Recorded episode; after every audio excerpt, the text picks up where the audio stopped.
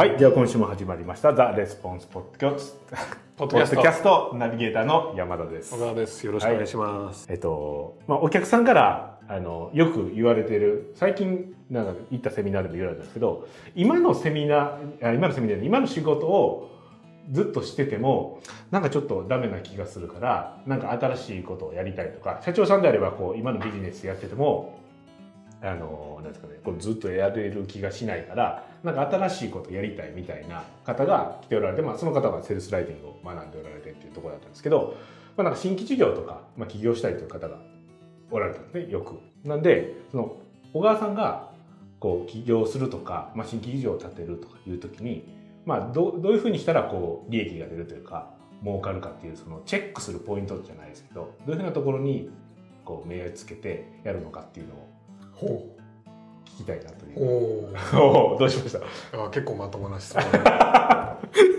どういう質問が来るの？ええまあまあ起業する時とかもう分かんないから。まあ一番初めの時一番初めて時は何も考えてないじゃそうですねとりあえずやろうかん。分かんないいし、うんねぶっちゃけう偶然たまたまそれがうまくいくのかって 一番大きいですね大きいと思うけど、まあ自分でたまたまラッキーだったなと思うのは。一番最初にその ebook の販売やったんだけど、はいはいはいその市場自体がものすごくその伸びてた。成長してたってですねそうそうそうっていうのが一つとまあその時にたまたまその俺ダンケリンのあの勉強とかいろいろしてたからあのまあ他の人とどうやってこう別に見せるかみたいなああのまあやりやすかったっていうのはあるかね。あなるほどうんそのマーケティング勉強しててっていうことですよね。そうそうそうでまあ売り方をだからちょっと変えて。その頃誰もフロントエンドもバックエンドとかそういう話を知らないレベルの世界だから。その同じように ebook 売ってる人は知らなかったってことですね。だからその人たちに合わせてあのもうちょっといい、うん。えあのものを設計すれば。基本的にそのなんだろうな成長してる市場っていうのは、結構ぐちゃぐちゃになってる多くてあのたまたま金儲けできる人がいっぱいたまたああまそこにいただけで金が儲かるみたいなね。そのちょっとなんかやってみたら儲かったからちょっとやろうかみたいな人たちがこういっぱいいるとなんか、まあ、誰かがものすごい買ってるとかいう状態じゃなくてガチャガチャガチャっとなってることが多いと。その時にやっぱどの業界でもそうだと思うけどこのガチャガチャが一生続くとは絶対思わない方がいいよねああはいはいはい必ず競合層が激しくなってみんなバッタバッタ食べていって、えー最終的にいい何社かがこう市場のこのメインプレイヤーになっていくっていうのは、まあ、間違いないから、まあ、そうですね。どの業界見ても。そんな中で言うと最初からやっぱその最後の例えば5社まあできれば1社がいいんだけど最後の1社を目指してそのプレイしていくのとうん「ああ分かってるからええわ」と。ねた儲かってるで来月のことしか考えられないとまあ基本的に全く差は出るよね。絶対長期的に考えてる人の方が短期的に考えてる人よりもあの勝つからね。長期的にね考えてる人の方が長期的にそれは勝ちますよね。そう短期的に考えそらそうやそらそうやっててそれ考えてるんやからそうそうそうそう短期的に考えてる人は長期的なことを考えてないっていう考えてないからたまたまで勝てるわけないから。そうですね。たまたまることはできるけどそれは毎年毎年続くことなんてまうんあ100%ないんだよね。だから最初から長期プランを考えて特にだからみんな短期的なことしか考えてない時はラッキーなの。ああなるほどなるほど。そうそうそうそう。あそ競争激しいとかだとあここはいいあのマーケットかもしれないまあ伸びてるから成長してるっていうことはまあお客様いっぱいいるいるしこれからも増えるしライバルが弱いとものすごい強いところがいるとそこが勝って自分がものすごく強いところがいたらもうだってもう終わりだよね。そこが。だって比べられたら勝てっこないもん。そういうことですよね。特になんか大きなお金持ってるとかなんかいろいろそうそうそうまともに勝負すると。起業する時だって1人か2人でしょ。それでああはいそうですね。そのいい商品品質ねマーケティングとかあらゆる面でロジスティックもそうあらゆる面でそのもうすでにポジションを築いた会社に勝つことなんか無理だからまあ絶対やられるんだよね。負ける負けるしかない。もう運命っていうね。そうそうそうだからそこをいかに負けないようにこうちょろちょろちょろっとね。まあもうそういうのいたらすごく難しいけど違うその違う池に行くしかないけど、うん。あのいない状態だったら自分がその池で一番でかいうん。ナマズになるのがいいと思うけどね。お自分より大きいナマズがいたらまあちょっとここはダメだと思ってあの逃げた方が絶対いいあなるほど。ってことはこうあの新しくやるときにはあの成長してるかどうかっていうのもいいのとその長期的に考えてあの自分がまあ一番になれるかみたいなところとか、まあ、一番ってまあ5番ぐらいまでですかね生き残るのそれぐらいで長期的に考えてできるかっていうのを考えて起業するのとか新規事業を立てるのがいいっていうことですかね。あのね新規事業を立てるのと起業するのと全然その話がお実は別の話で。いいですね。そう。はい。起業するっていうのは成功体験ゼロ。はい。状況でしょ？新規事業っていうのはもう成功体験があるところ。だから成新規事業をやるときは大事なのはいかに既存事業との共通点をたくさん見つけるかっていうの要はなんだろう？例えばそのうちがそのオンライン教育とかでまあ成功しましたと。なったじゃんじゃあ飲食店やろうっつったら、これ全然そのさ全く共通点全く共通点ないじゃん。だけどいや俺はマーケティングができるから何でもできるんだって飲食店やってううん。まくいくわけがないの。なるほど。なんでかっていうともう何もかも違う料理はできひんし、そうそうそう。こうなってくるわけですね。マーケティングがたとえうまかったとしても、そもそも仕入れもでき どこで買うんやみたいな。そうそうそうそう。だからでそういう仕事があの好きか嫌いかっていうのもすごく大事で、要は既存事業があるっていうのは既存事業でそのそれなりに業績上げたっていうことはある種の強みがその自分自社の中にあるんだけどそれを他の分野でも活かせるって舐めて考えないことだよね。うん。そのマーケティングやったらマーケティングやってたらどの分野でも成功できるぜって言ってこうガンガン行ったりするんじゃなくてもっとこう自分の強みがまあ例えばオンラインで何かやってるっていうことであったら違う分野のオンラインのやつをやろうかとかちょっとずらしてやるとか。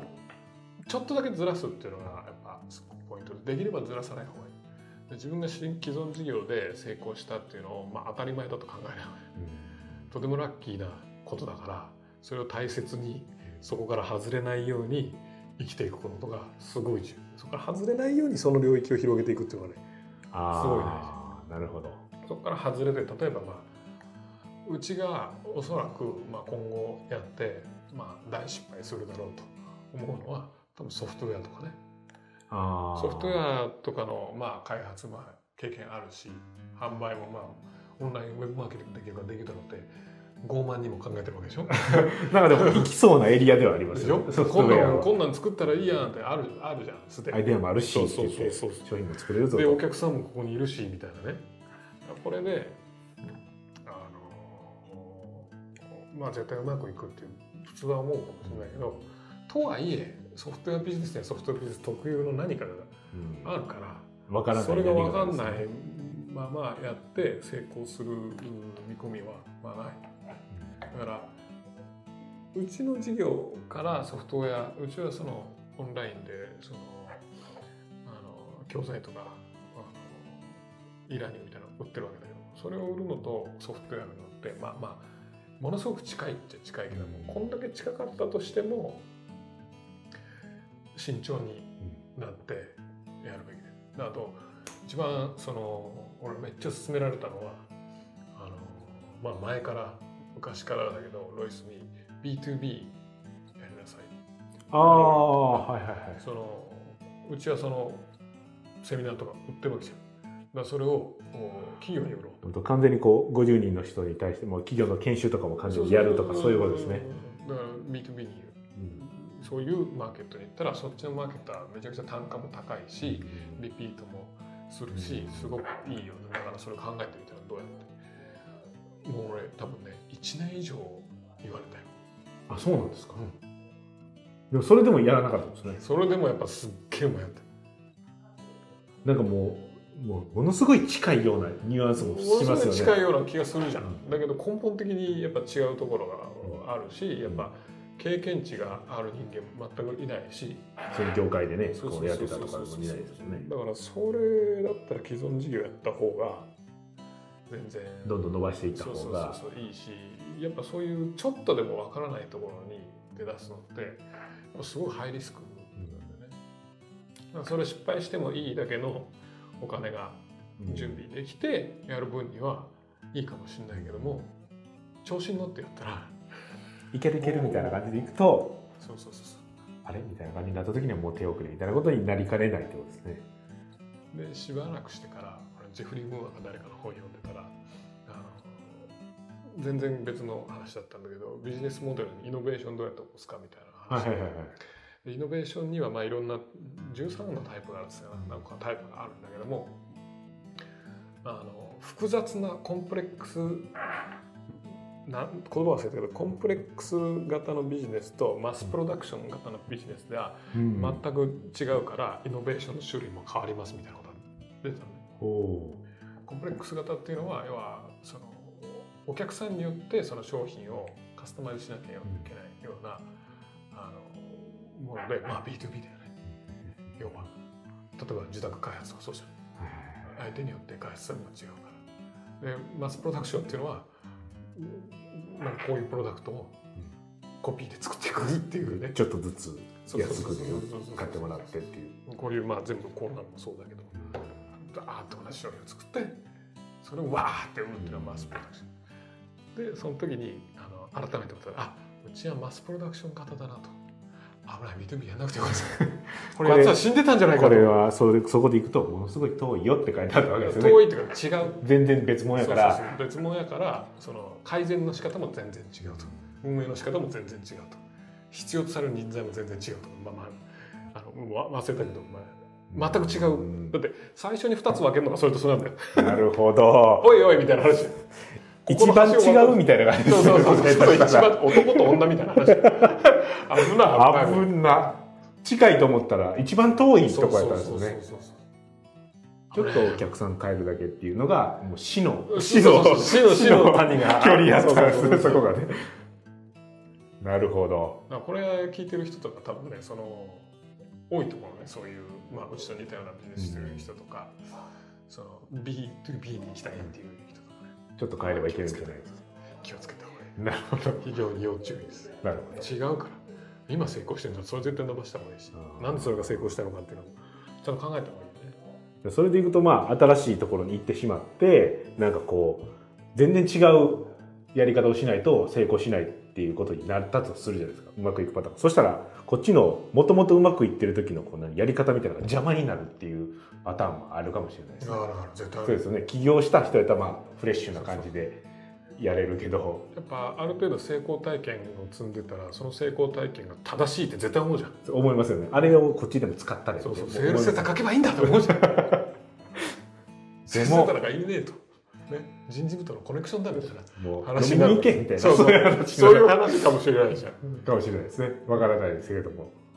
なるほど、だからその成功体験自体も邪魔になるし今まで全部いいと思ってたのはここっちも全部ダメになる可能性があるからまああのまあなめないことだよね。ね。簡単に考えると痛い。少しでも成功したんだったらそれをいかに膨らますことかっていうのがすごく大事なことだと思なるほど。う新規のこととかね楽しいから新しいチャレンジって、うんそう楽しいからやりたいのはよくわかるけどあの非常に、えーリスキーだよね。ということですね。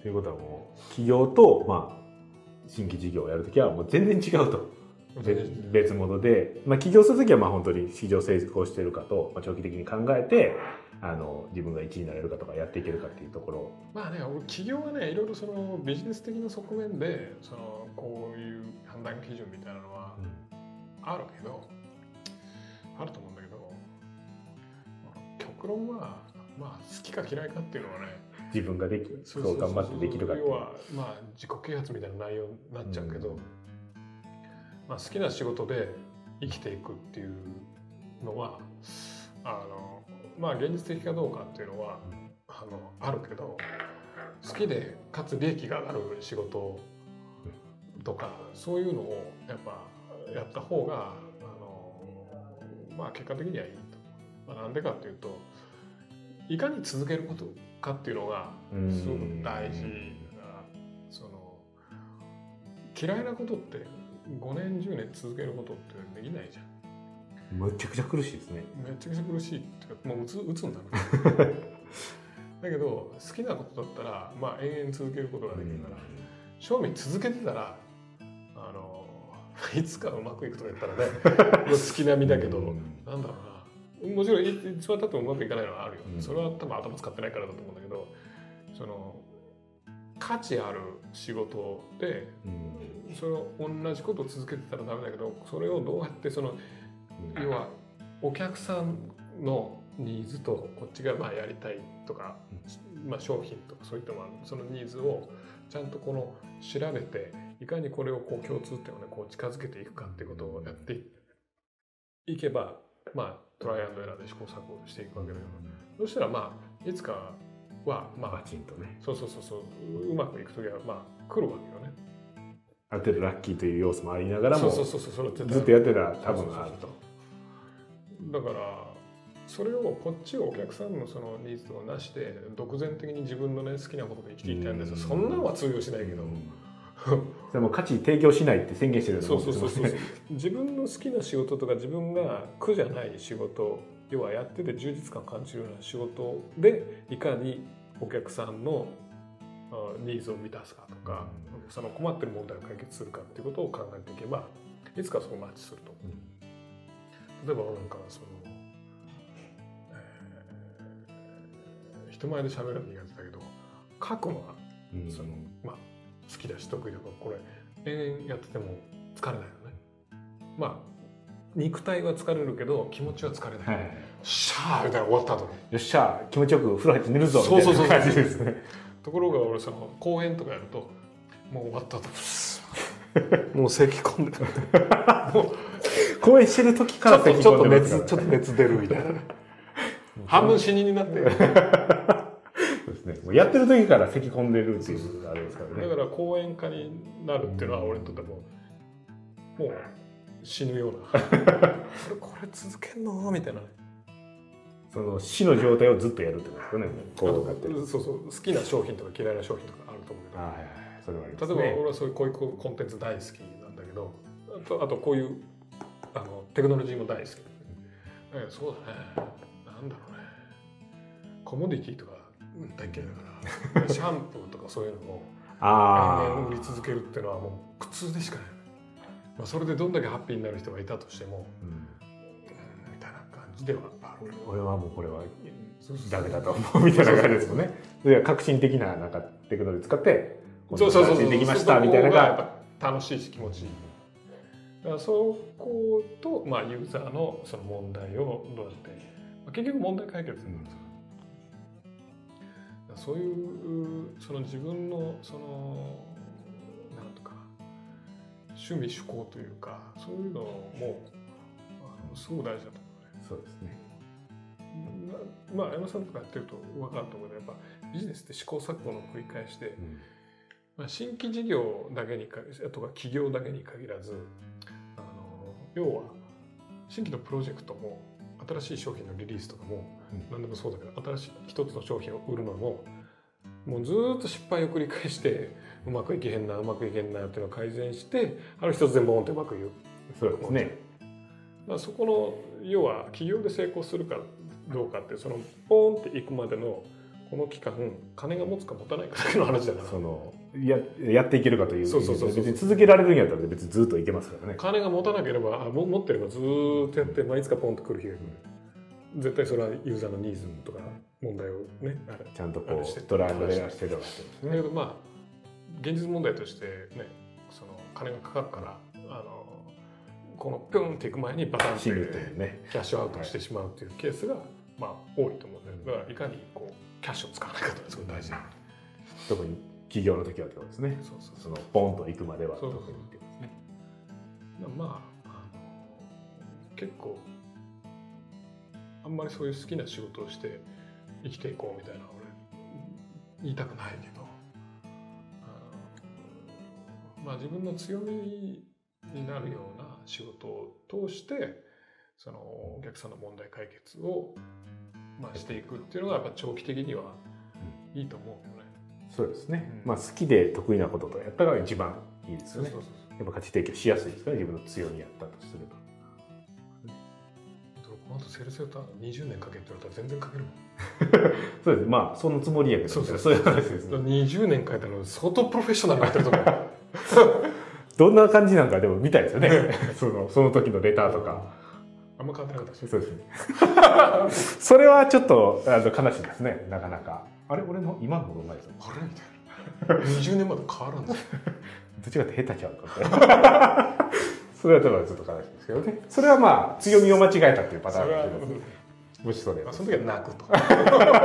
残念。な泣きですね。ということですねでまあまあ起業する時はまあその好きとかも結構大事と。で新規事業を立ち上げる時はせっかく今もその予想してポンといったやつがあるからでそれもまあ自分のところにちゃんと強みがあってお客さんに価値提供できてると何かがあるわけやからその全く別のところに行くんじゃなくてなるべく近いところでそうね。やると共通点でやると。でそれをこうちょっとずつこう膨らましていってやると。でまあでたまに近く見えても遠いのがあるから 要注意っていうこと。いやですね大抵遠いよ。そういうことですね。大抵遠い。近いのなんてねえんじゃないかぐらいの。だってさ例えばスターバックスのお店出してさ成功する場所と成功しない場所なんだよ。まあそうですね。全く同じ事業体ででどういうことやねんで今までのパターンでいくとここ成功するって言っても成功しないとか多分ありますもんね。だからそんな簡単にあの思わないことだよね。事業成功。うんなんですぐこうじゃあ外に行こうとしないでまあ大切にやると。で行く時はもうまあ失敗しても大丈夫なようにこう撤退することもある程度視野に入れてやり始めてっていうぐらいでちょうどいい。もう我々の成功はねあれですよこの皿回しみたいなもんですよ。こ皿をおーってやってうやってここで回ってんのが成功してる状態です。貴重だから大事にしないと。であっちのあっちの皿もいいぜみたいなことやるとバリーンとなるバリーン。となってしまうというですね。間違いない。そうですね。もう下手するとここに1個乗ってるけどもう1個乗せようかぐらいの勢いの時がまあ僕らの事業ですらありますから僕らの事業内で新しいことをどんどんやりすぎてここにいっぱい乗せすぎていや動けないですみたいな。動くと全部倒れますみたいな時もありますからね。気をつけて。もうあるあるですよね。よくある話。なので、まあ、だいぶ気をつけていただいてと。はいでは今週のポッドキャストはこれで終わりになります。ありがとうございました